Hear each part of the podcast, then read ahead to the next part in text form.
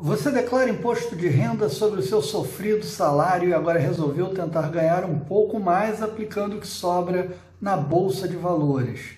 E aí descobre que pode ter que pagar imposto de renda pelos seus tradings.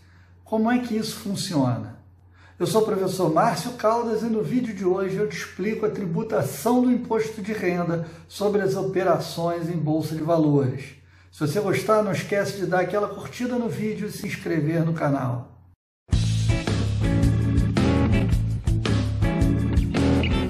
Quando você começa a operar na bolsa de valores, surge logo a preocupação com o imposto de renda. E como é que funciona a tributação sobre as suas aplicações financeiras na bolsa?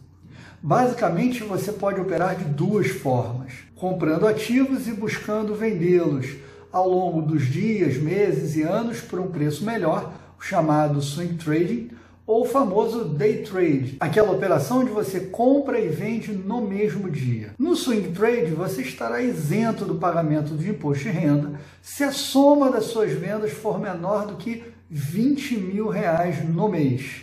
Se for maior, você paga uma alíquota de 15% sobre o lucro obtido. Evidentemente que se você tiver prejuízo, você não paga nada. Lembrando que se você comprou em várias datas por preços diferentes, para efeito do cálculo do lucro sobre a venda, você vai ter que calcular o seu preço médio.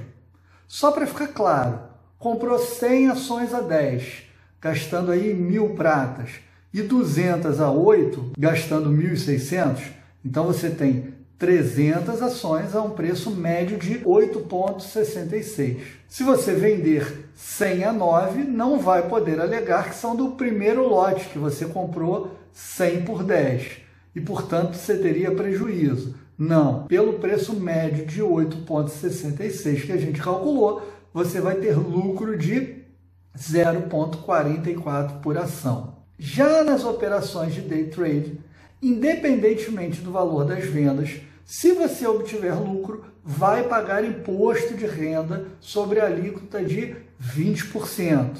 E se nesse day trade você fez várias compras por vários preços diferentes, você vai fazer o mesmo cálculo de preço médio. Disso você conclui o quê? Que o day trade, além de mais difícil e perigoso de se operar, ainda custa bem mais.